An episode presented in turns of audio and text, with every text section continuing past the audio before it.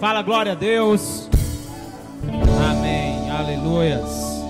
Você pode se sentar nesse momento.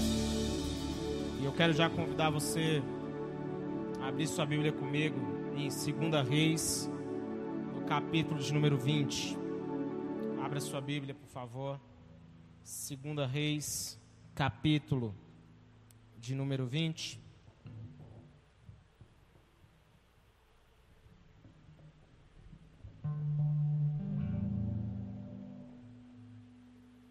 Aleluias. Segunda Reis, capítulo de número 20. A partir do verso de número 1. Diz assim: Naqueles dias, Ezequias adoeceu de uma enfermidade mortal. Veio ter com ele da parte central da cidade. Veio a ele a palavra do Senhor dizendo: Volta e dize a Ezequias, príncipe do meu povo, assim diz o Senhor, o Deus de Davi, o teu pai. Ouvi a tua oração e vi as tuas lágrimas. Eis que eu te curarei, ao terceiro dia subirás à casa do Senhor. Verso de número 6: Acrescentarei aos teus dias quinze anos, e da mão do rei da Síria te livrarei, a ti e a esta cidade.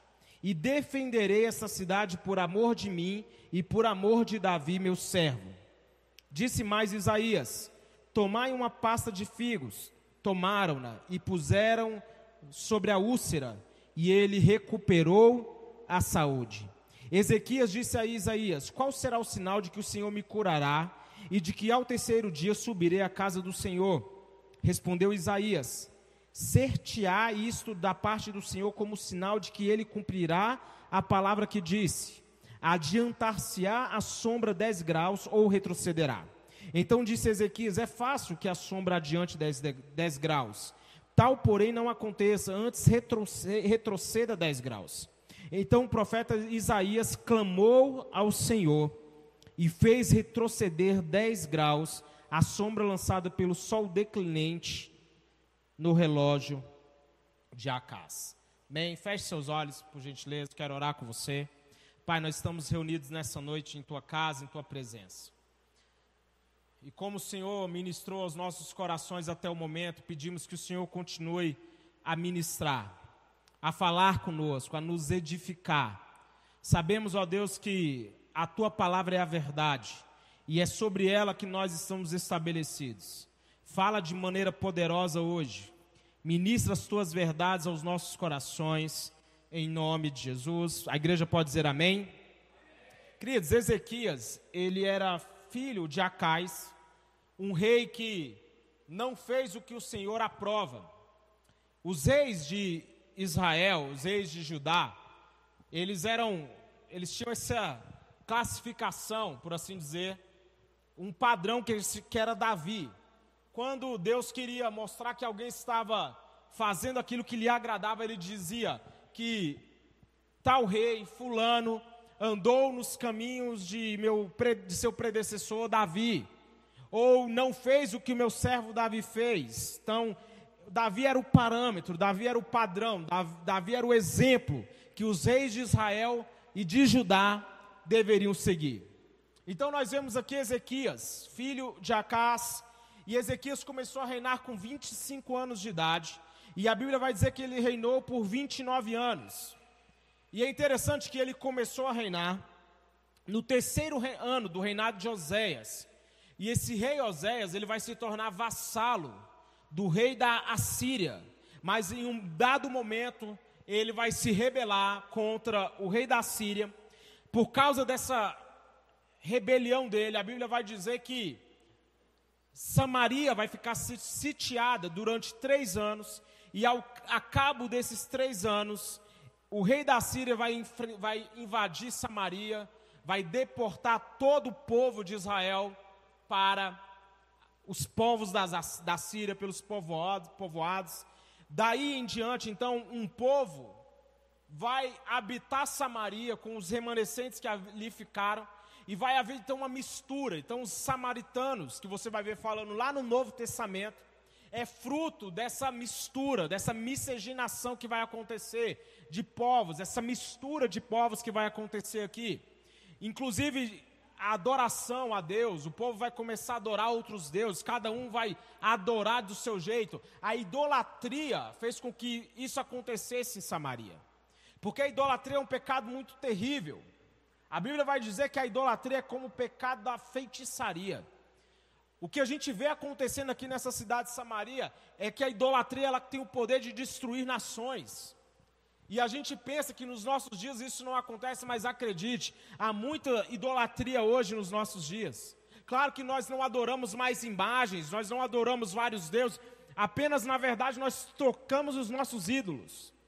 Hoje nós temos muitas coisas que nós colocamos no lugar de Deus nas nossas vidas. Eu quero fazer essa pergunta para você: você tem coisas que você tem colocado no lugar de Deus na sua vida?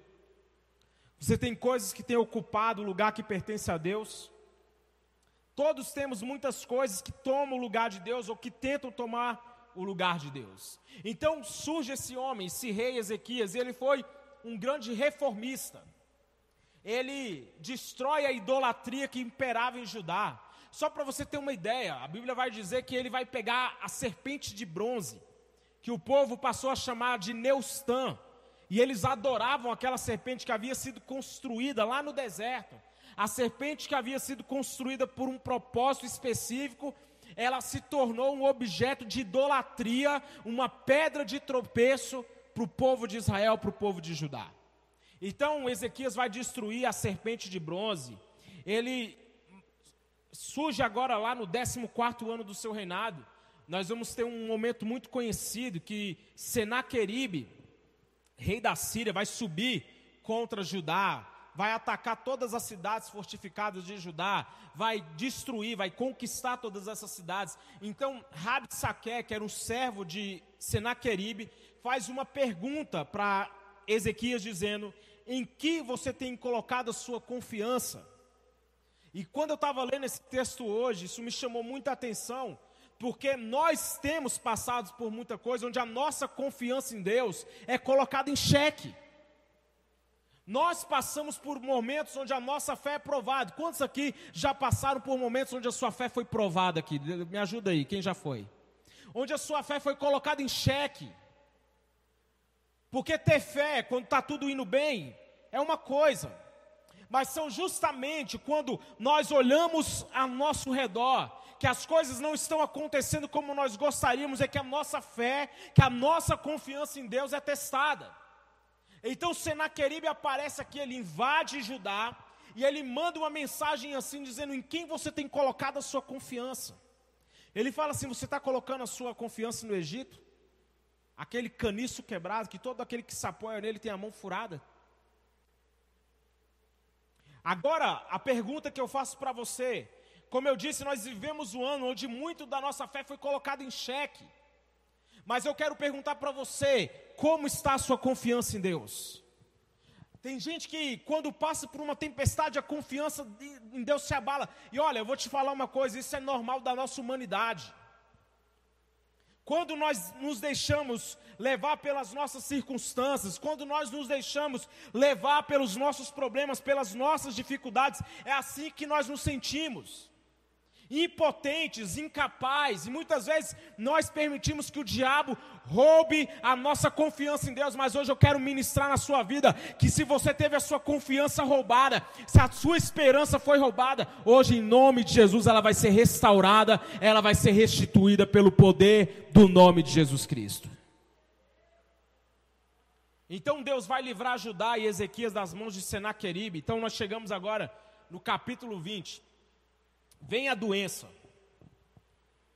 Chega então uma sentença. Eu acho fantástico esse momento aqui, porque veio de Deus.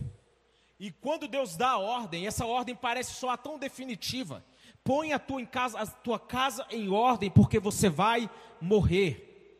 Aqui há uma ordem muito, parece muito definitiva, sim ou não? Quantos enxergam isso aqui nesse texto? Levanta, me ajuda aí parece soa muito definitivo. Naqueles dias Ezequias adoece. Então um profeta chega, não foi o diabo, foi um profeta. Não foi Deus que, não foi o diabo que falou, foi Deus que falou. Põe em ordem a tua casa, porque você vai morrer e não vai viver. Essa sentença de morte, Essa, aquilo que havia sido decretado veio de Deus. E por que isso? Porque Deus permite, querido, que nós passemos por certas coisas. Deus ele permite sim o poço. Deus não impediu os irmãos de José de jogarem dentro de um poço. Deus não impediu que Daniel fosse jogado na cova dos leões. Entenda, olhe para cá por gentileza. Há coisas que Deus não vai impedir, há coisas que Deus vai permitir, mas acredite, assim como Ezequias fez uma oração e o destino dele foi alterado, nós temos o poder de orar e a nossa oração tem o poder de transformar o nosso destino. Talvez você pense assim: eu cresci num lar de idólatras, de idolatria. Tem gente que se aprisiona em rótulos, ele pensa assim: o meu pai, ele era um alcoólatra, eu também vou ser. O meu pai, ele tinha depressão, também eu, então eu também voltei. Meu pai morreu de câncer, também, então eu também vou morrer. Olha, eu tenho um histórico de câncer na minha família, eu tenho um histórico de diabetes na minha família. E, a, e ela vai se condicionando a isso e aceitando isso como um destino para ela as pessoas vão aceitando essas coisas como uma verdade imutável. Ei, as suas circunstâncias elas não são imutáveis, Deus é imutável. O que, aquilo que nós passamos não é imutável. O, no, o nosso Deus é que, as nossas circunstâncias elas não são algo que não pode mudar, elas não são algo imutáveis. Deus ele é imutável, ele não muda. Ele é o mesmo ontem, hoje e para sempre será o mesmo. O Deus que fez a promessa no passado é o Deus que faz hoje ela se cumprir também. Então nós vemos agora as atitudes, eu acho essas atitudes fantásticas, que Ezequias vai ter diante daquela sentença. A primeira coisa que ele faz é virar o rosto para a parede. E eu gosto muito de ver isso nesse texto, porque me mostra, me ensina algo chamado intimidade.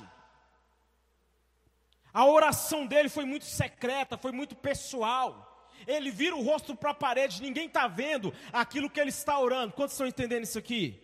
O problema hoje em dia, é que, sabe o que é muito comum? As pessoas elas vão, por exemplo, para as redes sociais. E lá nas redes sociais elas despejam as vidas delas. E depois elas ainda ficam chateadas porque as pessoas estão comentando a vida delas. Então o que, que ele faz? Ele vira o rosto para a parede. Ele diz assim, ele pensa, ele com certeza ele pensa consigo, eu vou buscar em Deus, ele não fica ali orando à vista das pessoas, ele não fica ali olhando ao redor, procurando solução em lugares A ou B, ele vira o rosto para a parede, ele está falando assim: eu só tenho uma opção, eu vou buscar em Deus a solução. Ei, querido, hoje eu desafio você a parar de olhar para o lado, olhar para o outro, e se você está com desafio, vire seu rosto para a parede, ore ao Senhor, porque você tem um Deus que vai ouvir a sua oração e que vai responder ela. Então ele vira o rosto para a parede, então ele ora. Ele orou ao Senhor. E, o, e o te, a terceira atitude dele, primeiro é virar o rosto para a parede, segundo é orar ao Senhor. E a terceira atitude que ele toma é, com, é, é testemunhar. Ele lembra, ele conta para Deus aquilo que ele já havia feito.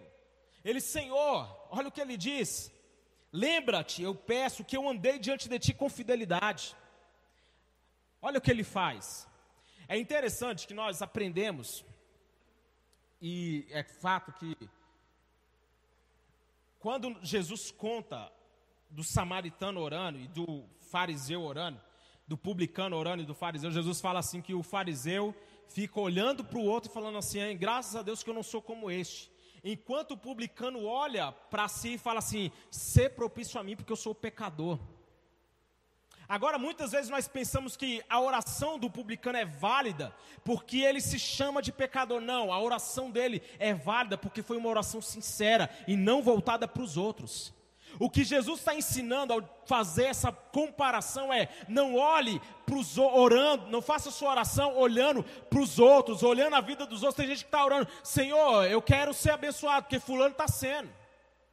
Senhor, eu quero na minha vida, porque está acontecendo na vida de Beltrano. Se, ei, a sua oração ela é, um, é um momento seu e Deus. Bate no seu peito e fala assim: é entre eu e Deus. Fala aí, me ajuda e fala assim: é entre eu e Deus.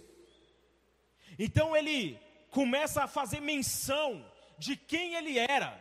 Senhor, eu andei nos teus caminhos, eu fui fiel, eu tive interesse de coração, que eu era reto aos teus olhos.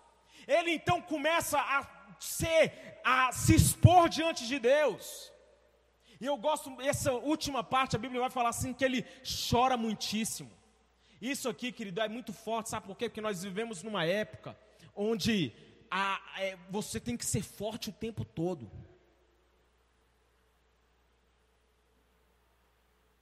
Nós vivemos numa geração que, acredite, tem pai que ensina para o filho que o filho não deve chorar. Ei, não chora não, porque chorar não é coisa de homem. Quantos já ouviram isso aqui, que chorar não é coisa de homem? Quantos já ouviram essa expressão? Então, muitas vezes, a, a, nossa atitude diante de Deus, ela é cheia de protocolos, ela é cheia de limitações, ela não é sincera. Mas aquele homem, sabe o que, que ele faz? Ele se expõe ele se abre, ele coloca a sua vida diante de Deus, ele chora muitíssimo. Isso mostra o que? Um homem quebrantado. E a Bíblia fala que um homem contrito e quebrantado, Deus não resiste. Deus não resiste a uma oração de um homem contrito, de um homem quebrantado. Mas acredite, ele resiste ao soberbo. Orações cheias de, sabe, de aparência orações que são voltadas apenas para o nosso próprio ego, acredite, essas aí é que Deus está resistindo. Quando, como eu disse, quando Jesus fala do publicano e do fariseu, a oração do fariseu era errada, porque a oração dele era apontando para os outros, enquanto o publicano fazia uma oração olhando para si próprio. Quantos estão entendendo aqui em nome de Jesus? Então vem um momento no verso 4, que antes que Isaías tivesse saído, olhe para cá por gentileza, não converse.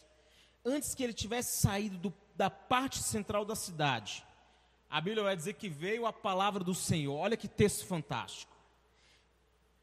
Verso de número 5: Deus vai dizer assim: Volta e diz a Ezequias, príncipe do meu povo, assim diz o Senhor. Olha que poderoso. Ouvi a sua oração e eu vi as tuas lágrimas. Ezequias estava com o rosto virado para onde? Fala comigo, Ezequias estava com o rosto virado para onde? Então o que, que ele faz agora? Ele estava com o rosto virado para a parede, mas Deus está falando assim: eu vi, eu ouvi sua oração, eu vi as suas lágrimas, aquilo que nenhum humano viu, o homem não viu, eu vi. Aquilo que nenhuma pessoa percebeu, eu percebi. Sabe, querido, as coisas que nós fazemos no nosso local, no nosso lugar mais secreto, aquela oração mais íntima, é essa que Deus está vendo, é essa que Ele está ouvindo, e é essa que eu quero dizer, Ele vai responder em nome de Jesus. Então Deus fala assim: ouvir a tua oração, vi as tuas lágrimas. É tão interessante que Deus está dizendo para ele o seguinte: tudo aquilo que você fez lá no seu íntimo, eu estava com você. Porque, querido, por vezes, nós, quando a solidão, como uma frase vai dizer que solidão, ela é a ausência de intimidade. E muitas vezes nós estamos assim, nos sentindo sozinhos. Nós estamos cercados de familiares, nós estamos cercados de pessoas e nós estamos achando que não tem ninguém vendo, não tem ninguém percebendo. Mas, querido, entenda: a Bíblia diz que todas as coisas estão nuas e patentes aos olhos de Deus. Ei, Deus está vendo cada parte de você, Deus está vendo cada momento seu, cada fase, cada circunstância que você está enfrentando. Existe um Pai vendo, e assim como Ele entrou com provisão por causa dessa oração, acredite, a sua oração também vai trazer provisão sobre a sua vida. Deus fala assim: Eu vou te curar. A, a sentença então agora muda. Deus havia dado uma palavra: coloca a tua casa em ordem, porque você não vai se curar, você vai morrer. Você não vai viver. A sentença era essa. A palavra que havia sido liberada, eu repito, não veio do diabo, veio da boca de Deus. Você consegue imaginar isso? Por um instante, imagine isso. Porque o seu destino não está na mão do diabo, seu destino está na mão de Deus. Tem gente aqui comigo aqui? Eu vou repetir: o seu destino não está na mão do diabo, o seu destino está nas mãos de Deus. A sua vida não está na mão do diabo, sua vida está na mão de Deus. A sentença foi veio de Deus, mas foi quando Deus viu, ouviu a oração dele, viu as lágrimas dele, Deus falou assim: Eu vou te curar. A oração daquele homem transformou o destino dele. Então não importa como foi seu ano até agora, acredite, a sua oração, a sua busca em Deus tem o poder de transformar a sua história. Tem gente que pensa assim, que ela está presa. A, a história é essa, pastor. Eu não tenho como sair disso daqui. A gente às vezes não consegue. A gente olha, eu já falei isso aqui, né? Nós oramos seis meses por alguma coisa, quando não acontece, nós já pensamos assim, está demorando tanto. Mas eu sempre me volto para os homens na Bíblia, porque a vida desses homens aqui não é sentido figurado, é literal. Abraão esperou o tempo que está na Bíblia, os 25 anos. O tempo que Abraão esperou foi 25 é, anos, imagina, uma vida. Ele esperou isso para que a promessa se cumprisse. Davi foi ungido rei ainda adolescente. Foram passaram-se 13 anos para que ele de fato fosse colocado como rei. Então tem coisas na nossa vida que nós pensamos assim, está demorando, ou que não vai acontecer, mas acredite, Deus ele não mudou. O Deus que fez no passado é o Deus que vai fazer na sua vida hoje em nome de Jesus. Então Deus fala, além de curar ele, quantos, quantos concordam comigo aqui que a história, se acabasse aqui, estava bem? Quantos concordam? Vou te curar, acabou aqui, amém? Estaria suficiente. Mas Deus vai além. Deus cura ele. Ainda fala assim: Eu vou acrescentar 15 anos. Eu vou acrescentar e ainda vou te livrar das mãos do rei da Síria. Deus cura aquele homem e Deus ainda fala assim: Eu vou acrescentar mais 15 anos na sua vida e ainda vou te livrar das mãos do seu inimigo. Sabe por quê? Isso, sabe o que isso se chama? Extravagância divina. Deus poderia ter encerrado aqui, mas Deus vai fazer na nossa vida infinitamente mais de tudo que pedimos ou pensamos. Você pode levantar as suas mãos e falar isso? Na minha vida, Deus vai fazer infinitamente mais de tudo que eu pedi ou pensar. Por quê? Porque Ele é o poderoso para operar e se Ele quer fazer, acredite, ninguém pode impedir.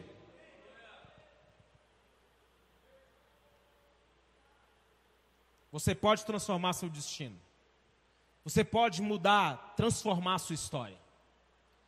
A oração que aquele homem fez foi capaz de fazer com que Deus mudasse a própria palavra que Deus tinha dado. Isso quebra muito a religião de algumas pessoas que ela pensa, ela é, vai, como eu disse, vai orar, mas é cheia de protocolos. Aquele homem ele sabia quem ele era diante de Deus. Tanto que ele vai falar assim: Eu, lembra, Senhor, que eu andei diante de ti com fidelidade. Ele sabia quem ele era, ele tinha identidade. E quando você tem identidade, quando você sabe quem é em Deus, você sabe que, o que você pode reivindicar ou não. Isso é tão forte que a Bíblia vai falar, e eu já quero encerrar com isso. Jesus, ele, a mãe de João, de Tiago e João, chega nele e fala assim: é, eu te peço que os meus filhos se assentem aqui um ao teu lado. Jesus dá uma naquela mulher e fala assim: Você não sabe o que você está pedindo. Aquela mulher estava ali totalmente perdida, pedindo algo que ela não tinha nem ideia do que ela estava pedindo. Então Jesus dá logo uma dura: Você está pedindo algo que você não sabe nem o que você quer, mulher. Isso vai causar uma briga no meio dos discípulos, porque a briga por grandeza ali, eles estavam muito preocupados com posição, então Jesus fala assim: aquele que quer ser o maior que sirva. Mas entenda que quando você não sabe quem é quem você é em Deus, quando você não possui uma identidade de quem você é, quando você não se enxerga como filho, aqui, por gentileza, quem se enxerga como filho aqui de Deus, levanta a mão e dá um glória a Deus, por favor. Ei, se você não se vê como um filho de Deus, se você se vê como alguém indigno, eu quero que você lembre uma história que o próprio Cristo contou. Ele conta a história do, da, da parábola do filho pródigo. Ele nos ensina naquela história de que não importa por onde você andou, o filho fala assim: me dá a minha parte, porque eu quero ir embora. Então ele pega a sua parte na herança, ele sai, ele gasta tudo, ele vive uma vida dissoluta. Então a Bíblia vai falar assim que ele olha para a comida dos porcos e fala assim: "Nossa, eu queria comer essa comida". Então ele cai em si. Fala comigo assim: ele cai em si. Fala forte, ele cai em si. Não, me ajuda aí, irmão, tá fraco. Fala assim: ele cai em si. Hoje é noite de algumas pessoas caem em si. Ele cai em si. Não foi ninguém lá, não. Ele caiu em si. Ele falou assim: na casa do meu pai, até os servos comem melhor do que isso daqui. Voltarei, me humilharei, vou pedir perdão a ele e vou pedir um lugar para ele me tratar como um servo. Mas quando ele está de volta no caminho, a Bíblia diz que o pai o vê de longe. Fala assim: o pai vê de longe. Fala assim comigo: o pai vê de longe. Então a Bíblia diz que o Pai vai ao seu encontro, coloca sandálias nos seus pés, coloca vestes limpas nele, coloca o um anel em seu dedo. Deus está falando assim: você ainda tem o seu lugar como filho, você ainda tem um lugar na casa do Pai, não importa por onde você andou, eu tenho perdão para a sua vida, eu tenho restauração para a sua vida, não importa por onde você andou, o lamaçal que você viveu, quando você buscar, quando você fazer o caminho de volta, o Pai vai estar lá para te receber. Se coloque de pé, por gentileza. Coloque-se de pé, por gentileza, toda a igreja.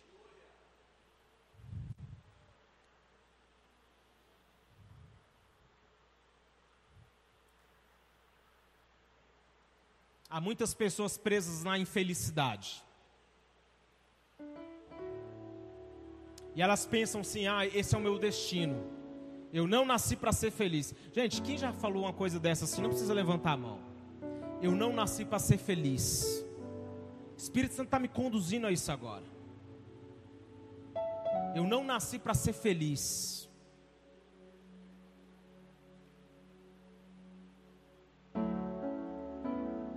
Pastor, mas como eu não vou pensar assim? São tanta desgraça, é uma coisa atrás da outra.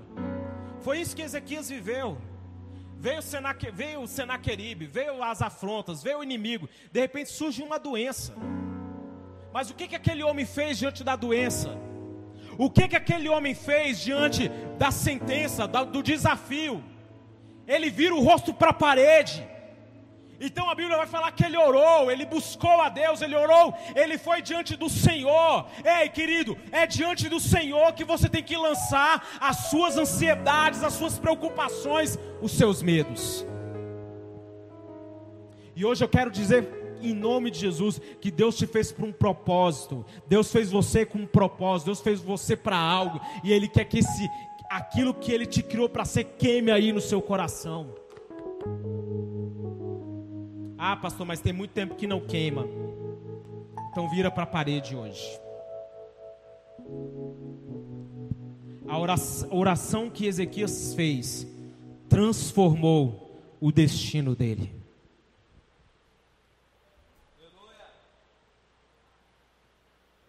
Enquanto isso, tem gente só repetindo as sentenças. Ah, meu casamento está fadado a acabar com essa crise aí eu estou fadado a quebrar. Ah, com essa crise o meu destino é esse.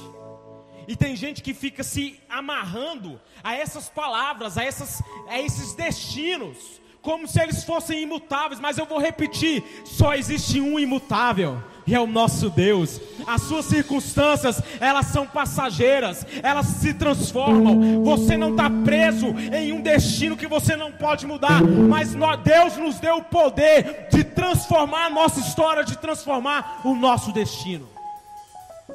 Então, se você é alguém que pensa assim, na minha casa, todo eu tenho um histórico de doenças cardíacas na minha família, então eu já estou me preparando para ter um infarto eu já me preparo. Se eu tenho um infarto, eu já sei como eu vou proceder. Não, você não vai ter infarto, você não vai ter doenças cardíacas, você não vai ter diabetes, você não vai ter câncer, você não vai ter, você não vai se divorciar porque o histórico da sua família é de divórcio, você não vai quebrar porque o histórico na sua família é de pessoas que quebram. Ei, toda sentença hoje eu quero profetizar vai ser mudada em nome de Jesus. Mas faça algo por si mesmo. Vire para a parede. Ore ao Senhor. Clame, clame ao Senhor. Faça como Ezequias fez. Ezequias não ficou tendo pena de si próprio. Ele vira para a parede, ele começa a orar. Hoje eu desafio você a começar a orar.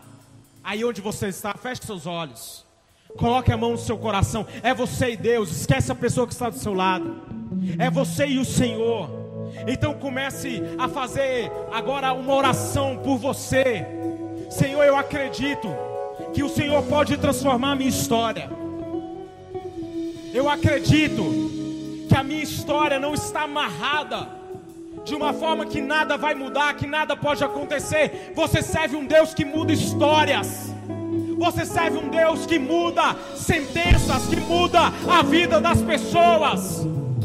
Não importa como você chegou hoje aqui, eu quero profetizar no nome de Jesus. Hoje é o dia de cura na sua vida. Hoje é dia de milagre na sua vida. Hoje é dia de um recomeço na sua vida. Deus pode fazer, Ele pode fazer, Ele pode fazer. Você crê nisso?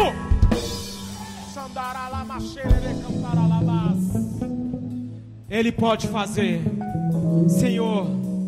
O Senhor é aquele que pode fazer. O Senhor é aquele que pode fazer. O Senhor é aquele que pode agir.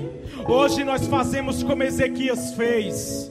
Nós viramos o nosso rosto para a parede nós não queremos plateia, nós não estamos preocupados com o que as pessoas vão dizer ou pensar, nós queremos buscar a tua face, nós queremos orar aquele que tem todo o poder nos céus e na terra, naquele que diz: O meu propósito permanecerá de pé, farei tudo o que for da minha vontade. Nós cremos que o Senhor vai cumprir a vontade dEle, e entenda a vontade de Deus para sua vida é boa, ela é perfeita, ela é agradável. Levante suas mãos, levante suas mãos e repita isso. A vontade de Deus para minha vida é boa, é perfeita, é agradável. E se não está sendo assim, irmão, não é o final da história.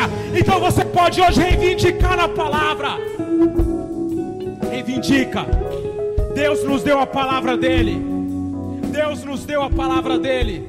E eu quero profetizar hoje, na autoridade desse nome, dessa palavra, que aquilo que você tem buscado diante do Senhor, aquilo que você tem orado ao Senhor, Ele vai cumprir de acordo com a boa, perfeita e agradável vontade dele para a sua vida. Aplauda bem forte ao Senhor nesse momento, querido. Você pode fazer melhor que isso. Aleluias.